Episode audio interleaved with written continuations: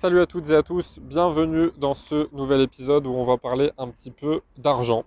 J'en parle assez rarement, mais étant donné qu'on est sur un podcast de développement personnel et que de temps en temps je parle un petit peu d'entrepreneuriat, de dépassement de soi, etc. Euh, voilà, aujourd'hui, pour être heureux, euh, n'en déplaise à certains, il faut de l'argent. Euh, l'argent, ça va pas être quelque chose qui va être le seul facteur. C'est pour ça qu'on dit que l'argent ne fait pas le bonheur, mais c'est incomplet. J'avais fait un podcast là-dessus, je vous invite à aller l'écouter. L'argent ne fait pas le bonheur à lui seul, ça c'est la vérité. Mais l'argent ne fait pas le bonheur tout court, à mon sens, c'est pas vrai. Euh, parce que c'est indispensable, l'argent paye absolument tout dans notre euh, société qui est régie par l'argent justement. Euh, que ce soit pour votre santé, que ce soit bah, pour vos loisirs, que ce soit pour euh, votre bien-être, pour des, formations que vous voulez vous payer, que ce soit pour les frais scolaires de vos enfants, pour votre propre éducation, etc. etc.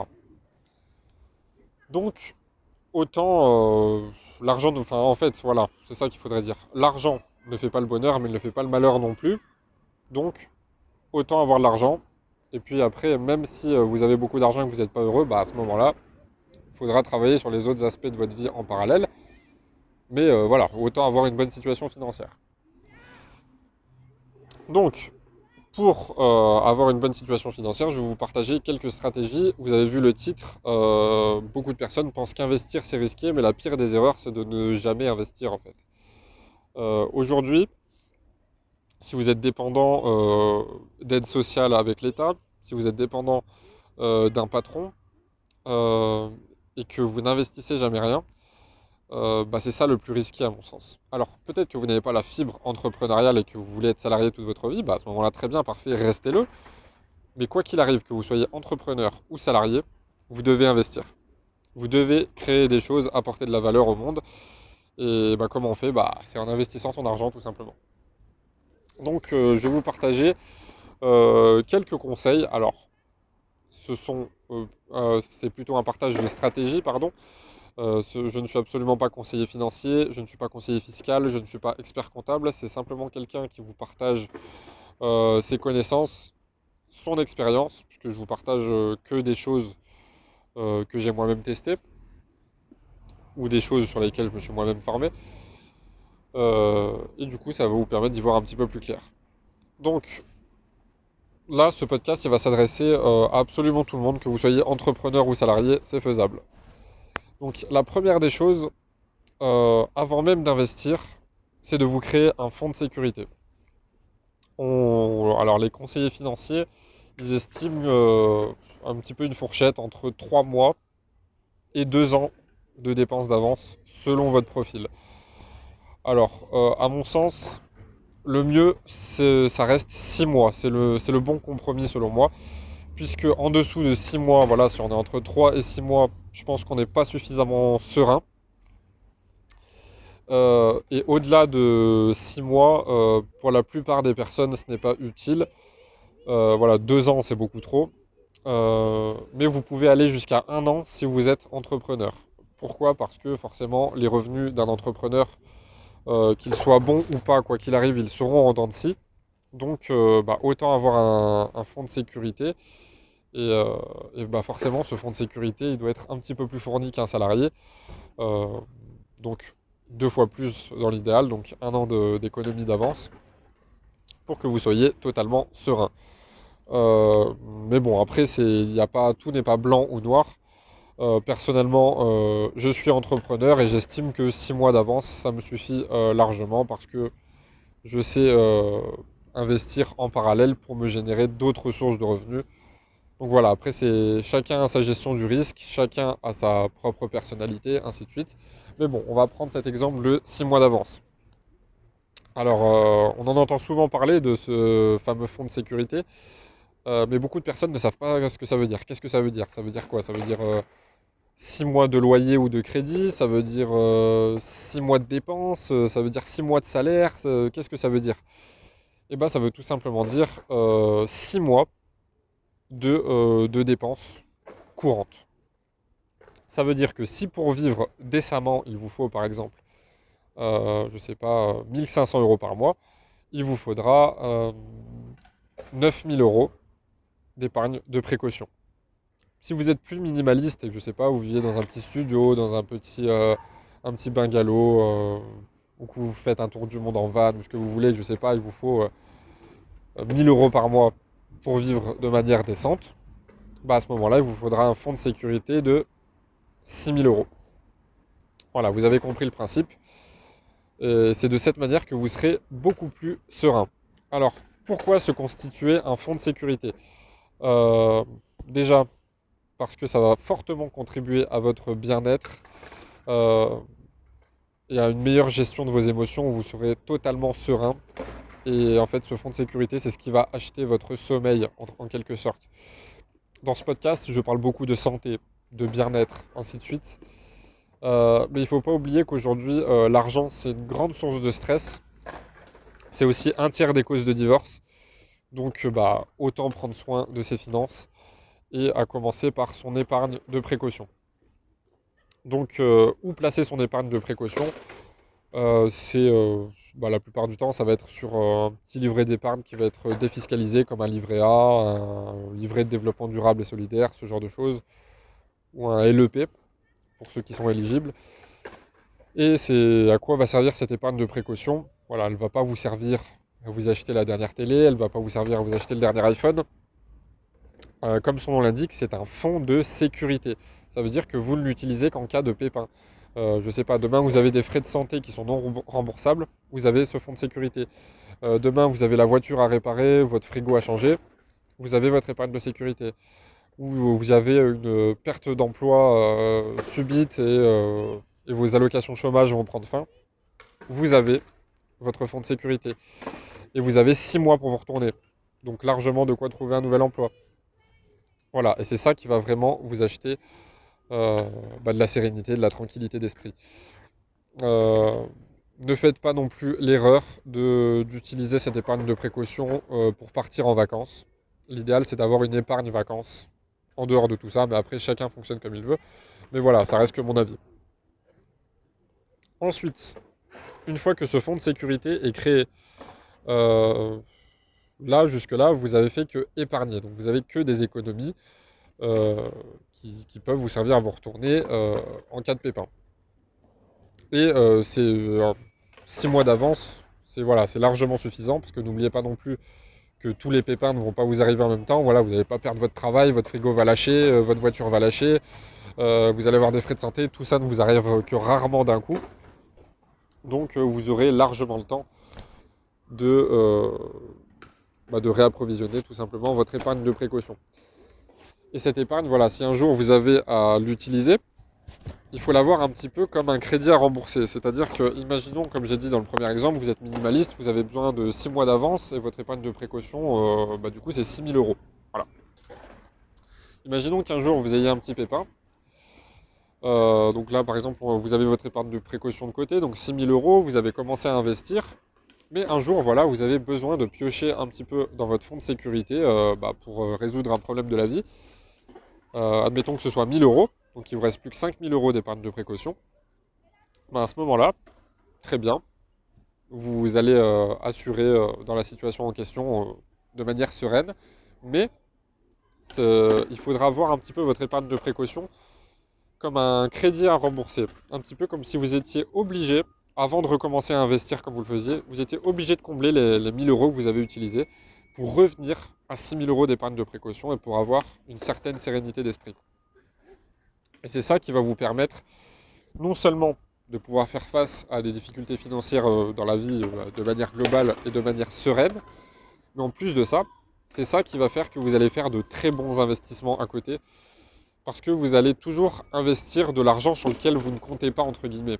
Parce que vous savez que vous avez cette tranquillité d'esprit, euh, bah, tout simplement que vous avez une épargne de précaution. Après, une chose que je n'ai pas dit non plus, c'est que euh, votre épargne de précaution, voilà, elle n'aura pas non plus la même valeur selon votre statut. Euh, voilà, si vous, êtes en CDD ou en intérim, votre épargne de précaution aura plus de valeur que si vous êtes en CDI. Mais pour autant, ne faites pas l'erreur de penser qu'un CDI est sécuritaire, parce que, bah, comme tout le monde, vous pouvez très bien perdre votre job du jour au lendemain. Après, si vous êtes euh, fonctionnaire, là vous avez un peu plus de sécurité de l'emploi, mais ça reste la même chose. Vous pouvez très bien perdre votre job entre guillemets du jour au lendemain, donc une épargne de précaution c'est toujours mieux. Et ça, justement, si vous avez votre épargne de précaution plus un statut avantageux à côté, ça peut faire qu'encore plus de sérénité et donc encore une meilleure prise de décision dans vos, dans vos investissements. Pardon. Et donc vous allez tout simplement mieux gérer vos émotions. Donc une fois que ça c'est fait, il va falloir se mettre à investir pour générer des revenus. Euh, voilà, parce que l'épargne c'est bien beau, mais au bout d'un moment, euh, il faut générer des revenus. Après, si vous n'aviez fait qu'investir, ça n'aurait pas été bon non plus, parce que vous n'avez pas de l'argent disponible à travers une épargne de sécurité.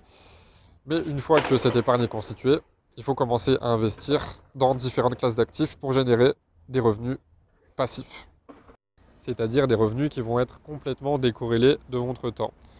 Donc c'est la, la plupart des investissements offrent des revenus passifs, que ce soit l'immobilier, la bourse, les crypto-monnaies, euh, les NFT globalement. Euh, tout genre d'investissement. Après, vous allez avoir des, différents placements financiers comme les assurances vie, ce genre de choses. Personnellement, je ne suis pas fan, mais après, euh, chacun son opinion. Même si ça reste le placement préféré des Français, même si ça reste une enveloppe fiscale intéressante, il y a potentiellement euh, d'autres moyens de défiscaliser avec euh, de meilleurs rendements, mais bon, voilà, c'est pas l'objet de ce podcast, ça sort un petit peu du cadre. Mais donc le but, ça va être ensuite d'investir votre argent, que ce soit dans la bourse, dans l'immobilier, dans les cryptos, dans les NFT, comme j'ai dit. Euh, mais après, il faut définir une certaine stratégie aussi, à la fois pour vous protéger de l'inflation, c'est-à-dire la perte de valeur de votre capital, euh, et donc pour choisir vos investissements aussi en fonction de ça. Parce que vous comprenez bien qu'une inflation de 1 à 2% par an, du coup, ça fait perdre votre, votre capital en valeur de 1 à 2% par an. Et là, d'ailleurs, on est dans un taux d'inflation assez élevé cette pour l'année 2021, euh, le plus élevé que ce soit aux États-Unis et en Europe depuis 40 ans. Donc euh, plus que jamais, il faut protéger vos finances. Donc euh, personnellement, je pense, mais ça ne reste que mon avis, que les meilleurs investissements, les plus solides, qui, durent depuis la nuit des temps, ça reste la bourse et l'immobilier. après, il faut quand même faire en sorte de se protéger de l'inflation et d'avoir différentes classes d'actifs. Donc à vous de répartir votre capital en pourcentage. Donc par exemple, certains vont préférer 70% dans l'immobilier, d'autres euh, euh, plutôt 50-50 euh, entre la bourse et l'IMO. D'autres vont ne pas faire d'immobilier parce qu'ils ne voudront pas, financer à crédit. C'est un choix aussi. voilà, c'est à vous de définir votre propre stratégie. Mais maintenant, j'aimerais vous partager un petit plan d'action pour vous protéger de l'inflation. Alors, la première étape euh, bah, pour vous protéger de l'inflation, déjà, ça va être, euh, même si ça paraît un petit peu contradictoire, c'est de vous constituer le fameux euh, fonds de sécurité dont j'ai parlé au début de ce podcast, qui va vous permettre, en cas de pépin, de faire face à bah, une hausse des prix. Je ne sais pas, par exemple, si vous avez, si ça fait 20 ans que vous n'avez pas eu de problème de voiture et que là, soudainement, vous en avez un, bah, vous vous doutez bien que par rapport à il y a une vingtaine d'années, les prestations seront beaucoup plus chères. Donc le fait d'avoir un fonds de sécurité, ça va vous aider. Ensuite, la meilleure protection contre l'inflation, ça reste l'investissement.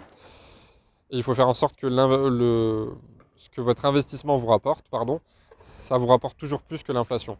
Je m'explique. Si on prend l'exemple du livret A, qui n'est absolument pas un investissement, on est bien d'accord, mais on vous dit que ça vous rapporte 0,5% par an. Alors là, il va augmenter, je crois, je ne sais plus à combien il est, mais on va dire 0,5%. Euh, on vous dit que ça vous rapporte 0,5% par an. Mais c'est pas vrai en réalité. Parce qu'on ne tient pas compte de l'inflation. On va prendre euh, un cas optimiste où l'inflation est de, je sais pas, 1,5%. vous comprenez bien que votre livret A ne vous a pas rapporté 0,5%. Euh, il vous a rapporté moins 1%. Donc vous avez perdu de l'argent. Donc faites toujours en sorte d'avoir euh, des placements financiers, des investissements qui vous rapportent beaucoup plus et qui comblent l'inflation.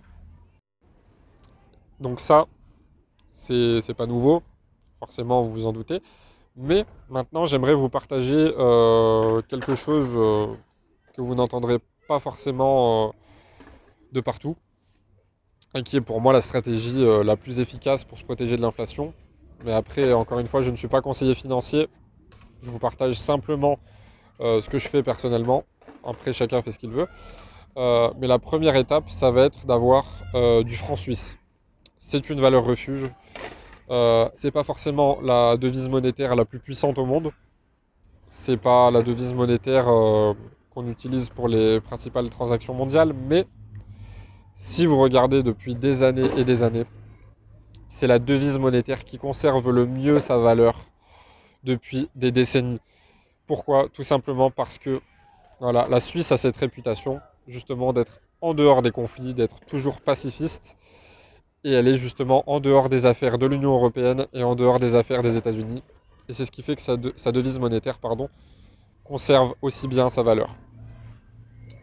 Ensuite, euh, donc, pour ceux qui se demanderaient euh, comment avoir du franc suisse, euh, en quelle proportion en avoir, personnellement, le fonds de sécurité dont je vous ai parlé en début de ce podcast, bah, le, mien, mon fonds de sécurité, est en franc suisse.